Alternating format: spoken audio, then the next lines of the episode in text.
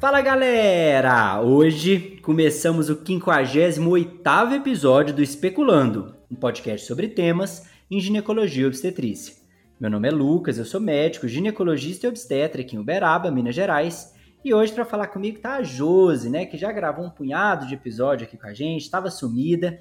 A Josi, que é ginecologista pela Federal da Paraíba, fez endoscopia ginecológica e uroginecologia no Cachoeirinha, em São Paulo, e é sexóloga pela Cetros também em São Paulo, e agora também voluntária no Fraternidade Sem Fronteiras, morando em João Pessoa. Caramba, hein, Josi? Que coiseira! Fala, galera! E aí, meu amigo? Saudade de estar por aqui gravar com você e para esses speculanders queridos que temos por aqui. Vamos lá para mais um. Adorei o speculanders.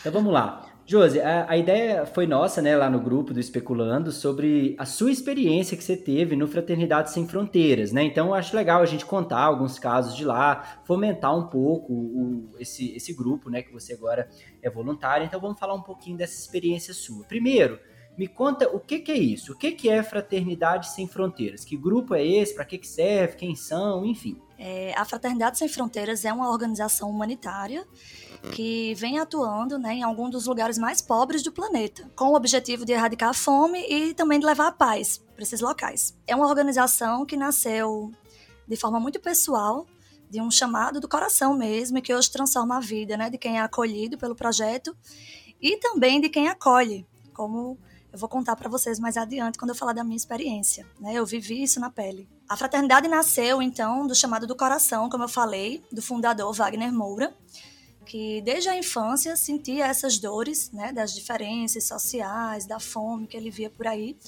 Começou um trabalho inicialmente em Campo Grande, no Mato Grosso, que é a sua cidade natal, e posteriormente acolheu essa dificuldade que ele via nos países da África também. Apesar disso, a fraternidade hoje em dia tem projetos no mundo inteiro. Então, no Brasil, por exemplo, tem projetos no sertão da Bahia, tem o projeto Fraternidade na Rua, em São Paulo, com ações locais. Tem a Orquestra Fraternidade Sem Fronteiras em Campo Grande. Tem um projeto com crianças de microcefalia em Campina Grande, na Paraíba. Então, isso só para que vocês tenham ideia de que nós não desenvolvemos trabalho só na África, né? Na África, atualmente, a Fraternidade tem trabalhos em Senegal, no Malawi, que é onde eu estive, em Moçambique, em Madagascar e começou é, recentemente um projeto no Congo, acolhendo crianças em situações de extrema vulnerabilidade na República Democrática do Congo, construiu orfanatos e está se estruturando por lá. Então, a fraternidade tem como missão realmente vivenciar e incentivar a prática é, da irmandade sem restrição étnica, geográfica, religiosa ou até mesmo cultural, né? E ampara prioritariamente jovens e crianças em situações de risco e vulnerabilidade social é, é uma causa profundamente genuína, isso eu posso falar agora com conhecimento, e fiel né, ao seu propósito e aos seus valores. Pelo que eu experienciei, são pautados em fé, espiritualidade, fraternidade, valorização do ser humano em si e na sustentabilidade social. Tem até assim, é, conversando com minha mãe, quando eu voltei, eu relembrei aquele livro, né, muito famoso hoje em dia, de Gary Chapman, que fala das cinco linguagens do amor. E conversando com ela, eu cheguei realmente à conclusão que a Fraternidade Sem Fronteiras é a sexta linguagem do amor que eu conheci, né? Porque através da vivência do amor ao próximo, nós encontramos lá pessoas vibrando na mesma frequência, com a mesma motivação, com os mesmos objetivos, e isso realmente faz diferença na nossa vida e na vida de quem nós ajudamos lá. É realmente transformador. Legal, eu dei, já dei espaço aqui no Especulando para Joyce, né, que foi uma, uma ginecologista que participou da um dos doutores do mundo. E assim, a fala de vocês é muito parecida mesmo, nessa questão de isso fazer muito bem para nós, né? E essa, eu gostei de você falar a sexta linguagem do amor. Então você foi para o país que chama Malawi, né, que é na África Oriental. Você ficou em alguma cidade lá no Malawi? Você ficou numa vila? Você ficou onde que você ficou lá? Eu fiquei lá no Malawi, eu fiquei no campo de Dzaleka, que é onde se estrutura o projeto que existe lá da fraternidade atualmente. Né? Chama-se Nação Ubuntu, esse projeto. A nação surgiu com o propósito de dar emprego, educação, saúde aos refugiados de guerra que residem no campo de Dzaleka, lá no Malawi, né? Só contextualizando para o pessoal entender melhor, o campo de refugiados de Dzaleka existe desde 1994 e surgiu na época do genocídio de Ruanda, né, como fruto de uma guerra étnica entre os Hutus e os Tutsis, com a proposta de receber essas pessoas que estavam fugindo de seus países, de suas nações, em busca da sobrevivência, como uma área de trânsito, na verdade. Então, assim, o objetivo inicial era receber essas pessoas para que lá eles tivessem a oportunidade de estruturar uma nova vida. Mas não foi bem o que aconteceu. O que eu vi na realidade é que é um local que foi preparado né, em 94 para receber, em média, 9 mil refugiados de guerra e atualmente abriga quase 52 mil refugiados. Nossa, o público de atuação de vocês eram 52 mil pessoas? É, nós atuamos com a quantidade de pessoas que conseguimos é, comportar, né, receber na caravana, mas o público de atuação do projeto da Nação Ubuntu, que é o projeto da fraternidade no Malawi, são 52 mil pessoas. São esses 52 mil refugiados e também malauianos que vivem em situação de pobreza, de miséria e de vulnerabilidade. Não se restringe aos refugiados, não. Mas o foco deles é o campo de Dzaleka. Bacana, hein? Bem intenso isso aí. E qual que é o idioma que falava lá, o Josi? O idioma lá é o inglês e o tchechel, associado ao, a um dialeto local chamado Swahili. Né? Então, isso foi bem interessante na minha vivência também, porque muitas vezes eu atendi paciente que falava Chachel ou Swahili, e a tradutora que estava comigo não falava, então tinha que ter uma outra tradutora para traduzir para a tradutora e traduzir para mim. Então, muitas vezes na consulta éramos quatro pessoas. Interessante. Essa pergunta que eu te fiz é importante porque algumas pessoas que têm essa vontade de ajudar, de ser voluntário, fica muito esbarrado na questão da linguagem, né? Então isso que eu queria te perguntar, se a pessoa não sabe falar inglês, dá para ser voluntário? Dá para ir numa boa? O, o, tradutor consegue se virar bem? O que, que você acha? Dá para ser voluntário. Se você me perguntasse assim, qual seria o perfil, Jos, para ser um voluntário? Eu diria que basta ter empatia, motivação para servir no que for preciso, porque lá, de fato, eu fui numa caravana da saúde, como eu vou contar para vocês um pouco mais adiante, mas nós fazemos o que for preciso. Então, eu cortei papel, eu fiz fila, eu segurei criança no braço, eu dei um copo de leite, eu atendi como médica, então a motivação para ajudar e para servir o próximo no que for preciso é importantíssima.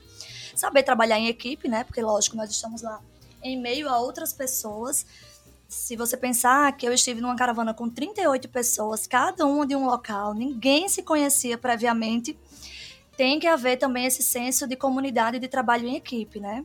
Então, e ainda ter disposição para trabalhar com pouca infraestrutura, poucos recursos e viver a cultura local. Eu diria assim. Então, esses são os pré-requisitos para você ser um voluntário. Com relação à linguagem, isso é o de menos lá. Temos tradutores, né, no projeto que vão viabilizar isso aí. E, Lucas, é muito interessante você ter citado isso, porque eu notei muito que existe um idioma universal lá que é a linguagem do amor, da gratidão, né? Então, às vezes com um olhar, com um abraço, apontando, de alguma forma você consegue se comunicar com aquelas pessoas. Não à toa nós chegamos lá, tem recepção pra gente, tem música, tem dança, eles começam a abraçar, a rir, a chamar a gente. Ninguém fala a língua de ninguém por enquanto, né? Uhum. Nós não nos comunicamos verbalmente, mas já nos sentimos em casa com essas pessoas. Isso é muito real. Legal, eu acompanhei bastante seus stories no Instagram na época, né? Via todo dia, na verdade. E eu via muita música, né? Muita, muita farra no, no bom sentido, assim, né? Parece que é umas pessoas felizes, unidas, assim e tal. Vamos falar da parte de medicina, assim, né? Que quem está nos ouvindo, a maioria é médica, eu acho que as pessoas querem saber disso, assim. Como que é a medicina lá, o que, que você encontrou de diferente? Me fala um pouquinho de taxa de natalidade, me fala o que, que te chocou, assim, de diferente da nossa cultura ou da sua aí, que você está acostumado a viver. Enfim, coisas que você se surpreendeu do ponto de vista médico lá, enquanto médica atendendo em outro país, no meio da África, o que, que é tão diferente assim de nós? Bom, inicialmente eu fiquei muito impactada com o meu papel lá. Eu fui realmente como médica para fazer atendimento ginecológico, estudei previamente doenças locais, epidemiologia, tudo que nós utilizamos lá na caravana, medicações, insumos, é tudo fruto de doação. Então nós levamos muita coisa daqui enquanto caravaneiros e lá temos, temos algumas coisas também que a, a caravana vai enviando. A central de doações daqui, que fica em Campinas, em São Paulo, envia para o Malau e para os outros projetos na África. Mas eu notei que lá eu não era médica ginecologista, né? apesar da importância e do impacto do meu trabalho. Lá eu era, eu, lá eu não era doutora Josenilda, lá eu era Josenilda, pessoa, irmã, ser humano. E eles não eram os coitados africanos, os pobres, os miseráveis. Eles eram também os irmãos, os seres humanos.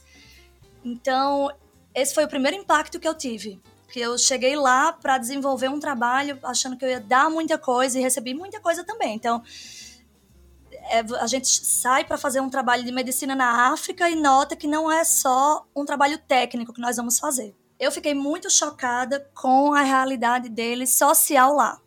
Por mais que eu tenha me preparado espiritualmente, mentalmente, até fisicamente para viver aquilo, quando eu cheguei lá, realmente é um soco no estômago ver o modo como eles vivem. A precariedade da higiene, a miséria, a, a fome é muito grande. Então, isso me chocou demais. Como que essas pessoas conseguem viver, acordar e dormir todos os dias naquela situação de miséria, naquela situação de fome? E isso culmina em taxas muito difíceis de serem digeridas por nós. Pra vocês terem noção, a expectativa de lá é de 42 anos. Então é uma coisa realmente irreal para nós aqui. Foi muito difícil encarar essa realidade para mim. A taxa de natalidade é altíssima.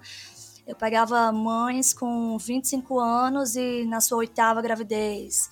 É, jovens de 22 anos com cinco filhos que sentavam na minha frente e a queixa principal é que não conseguia engravidar há um ano, há dois anos, e como podia engravidar. A cultura relacionada à fertilidade da mulher é muito forte lá.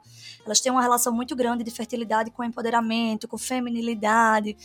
Os homens não aceitam que as mulheres não tenham filhos ou que tenham poucos filhos, abandonam essas mulheres mesmo, trocam essas mulheres. Então, é, isso foi realmente uma lição de vida para mim, porque no começo eu confesso para você que eu ficava até irritada. Eu levei uma mala de contraceptivo, eu e Berenice. Berenice foi minha colega, minha parceira Geolá, uma mulher incrível, extremamente inspiradora também. Aprendi muito com ela. Isso é um ponto muito positivo, que nós aprendemos muito uns com os outros lá também.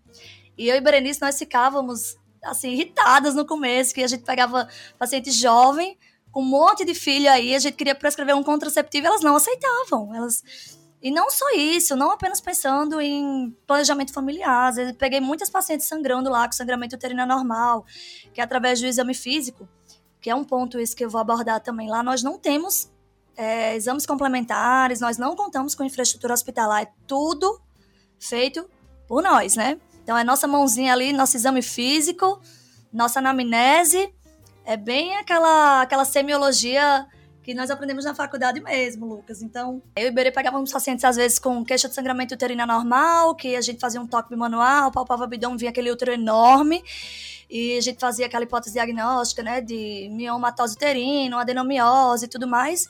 Não tinha comorbidades associadas, até porque, em geral, eles não sabem, né? Se eles têm uma, uma hipertensão, uma diabetes, não tem diagnóstico disso, mas a princípio na anamnese não tinha, a gente queria prescrever um contraceptivo hormonal para fazer o controle desse sangramento. E a primeira coisa que elas perguntavam era isso.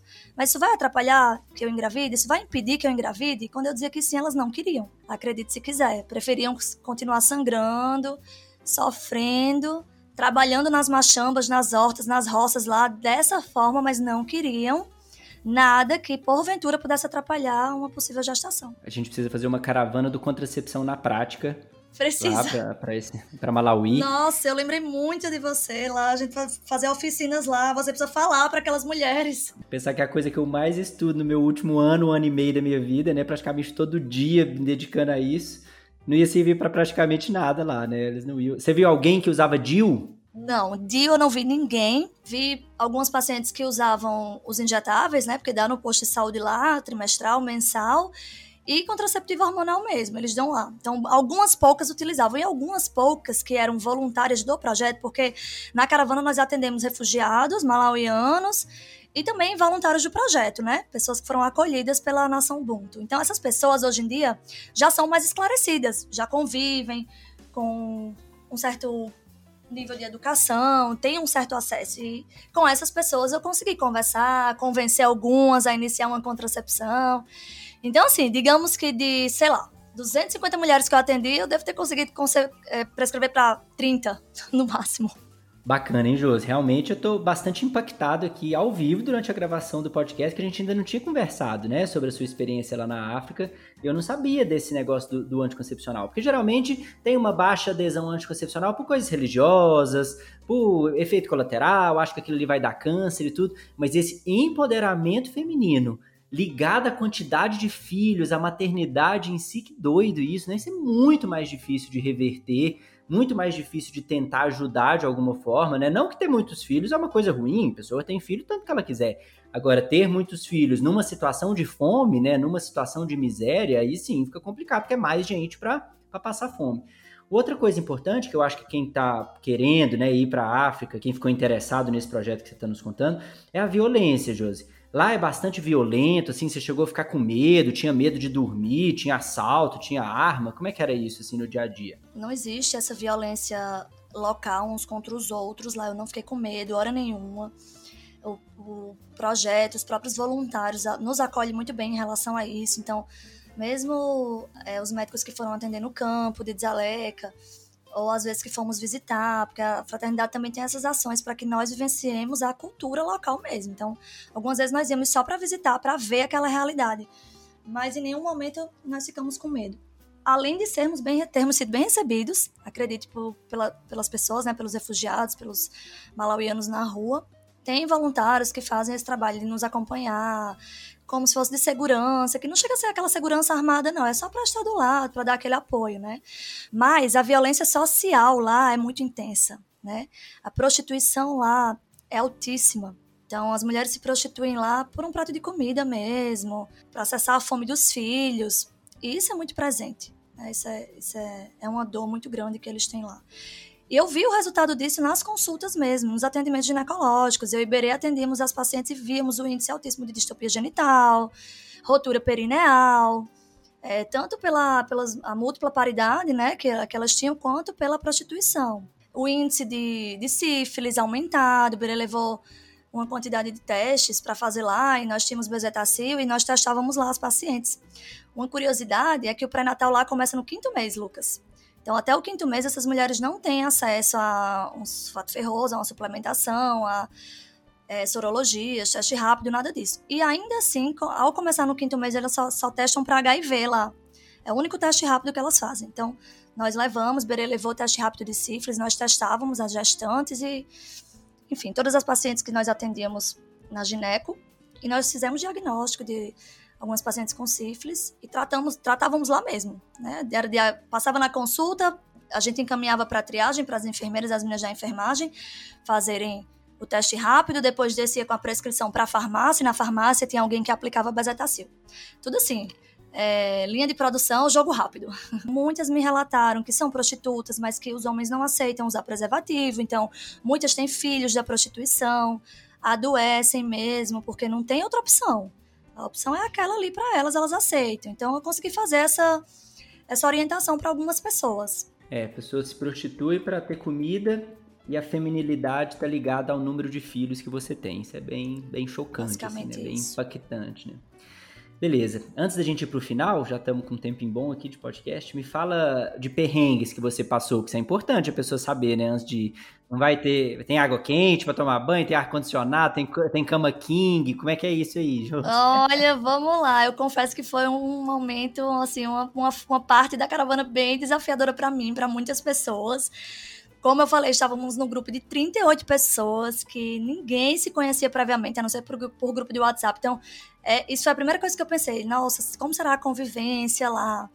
É, mas, assim, eu até cheguei a falar que são pessoas vibrando na mesma frequência, então é uma convivência maravilhosa. É, lógico, existe alguma uma dificuldade ou outra do dia a dia, de acender uma luz enquanto o outro está dormindo e tudo, mas assim, lá estamos vivendo num momento de êxtase tão grande que isso não afeta a convivência, sabe?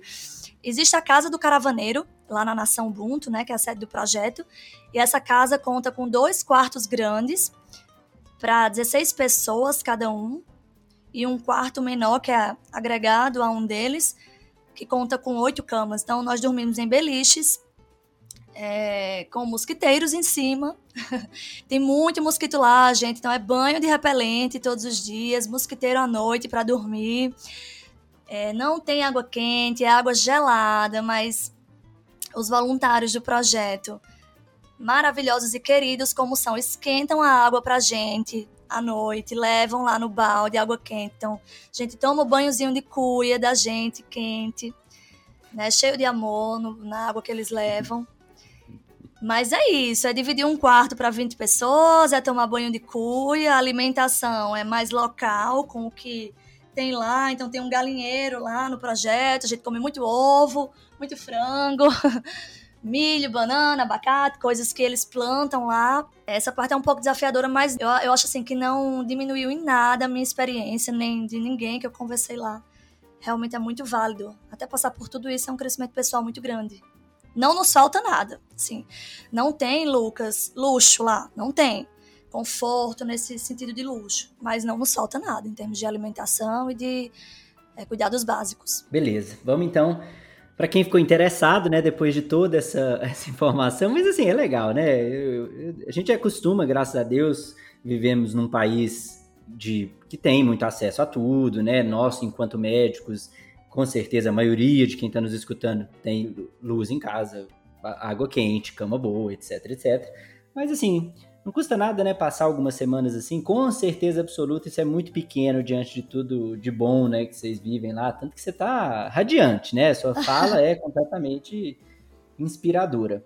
Me fala como que a gente ajuda, como que são as formas de a gente abraçar essa causa? Só indo na caravana, tem outros jeitos de ajudar, se eu tô sem tempo esse ano, se eu tô no R1 esse ano e quero ajudar de todo jeito, que eu me sensibilizei, tem formas, como é que é? Nossa, tem inúmeras formas, de, de longe, de perto, de todo jeito.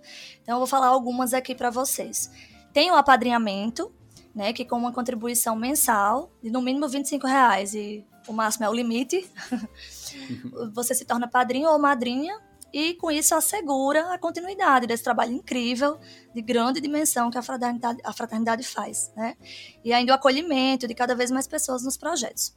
Você pode também fazer uma doação única de um valor que com esse valor isolado você vai estar contribuindo também para a melhoria da estrutura física dos projetos e ajudando a construir um mundo melhor também, né, digamos assim.